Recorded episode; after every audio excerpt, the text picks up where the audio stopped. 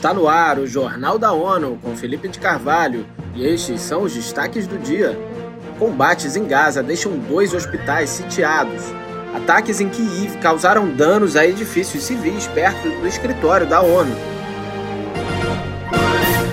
Os informes sobre combates intensos em Gaza na manhã desta terça-feira incluem relatos de ataques a hospitais na cidade de Khan Yunis, no sul. Segundo profissionais da ONU, pacientes e outras pessoas que procuravam tratamento não tinham como entrar e sair desses locais. Falando a jornalistas em Genebra, o porta-voz da Organização Mundial da Saúde, OMS, confirmou que o Hospital Al-Qair é um dos dois hospitais que estão sendo invadidos. Christian Lindmeier afirmou ainda que o Hospital Nasser está agora basicamente sitiado e não há como entrar e sair. O representante da OMS acrescentou que apenas 14 instalações de saúde ainda funcionam em Gaza, 7 no norte e 7 no sul, onde as necessidades de saúde são enormes. A coordenadora residente das Nações Unidas na Ucrânia, Denise Brown, disse nesta segunda-feira que ataques ocorridos em Kiev causaram danos a edifícios civis em locais próximos ao escritório das Nações Unidas. Mais detalhes com Eleutério Gevani. A chefe humanitária destacou que esses atos resultaram em casas danificadas e civis que agora estão hospitalizados. Em nota emitida na capital ucraniana, ela enfatiza que as operações registradas em diferentes lugares aconteceram quando as pessoas prosseguiram com as suas vidas apesar da guerra. A equipa da ONU em Kharkiv revelou que operações de resgate estão em curso, tentando encontrar pessoas sobre escombros de um edifício residencial atingido. Ataques aéreos em Dnipro também causaram perdas e destruição na região.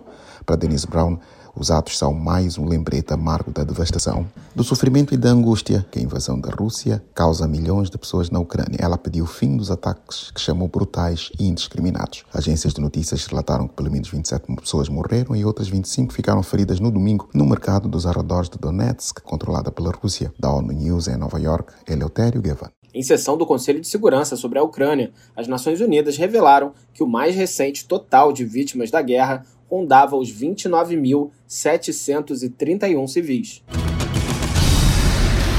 Novos casos de Covid-19 em nível global aumentaram 4% em 28 dias até 7 de janeiro. A mais recente atualização da Organização Mundial da Saúde, OMS, revela que a alta foi de 1,1 milhão de notificações na comparação com o período anterior.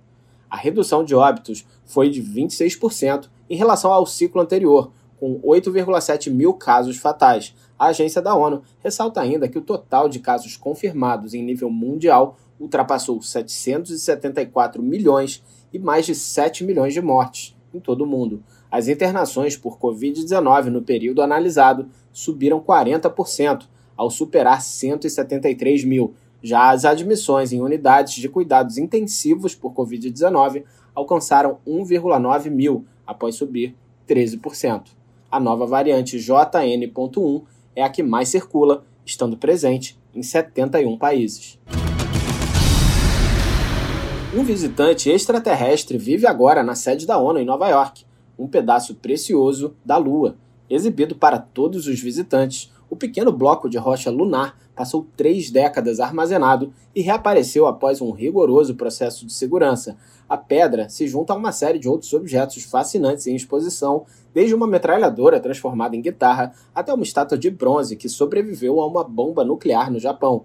Para a gerente de exposições da sede da ONU, Anne Soiberg Fredkin, ter um pedaço da Lua reflete os imensos feitos da humanidade.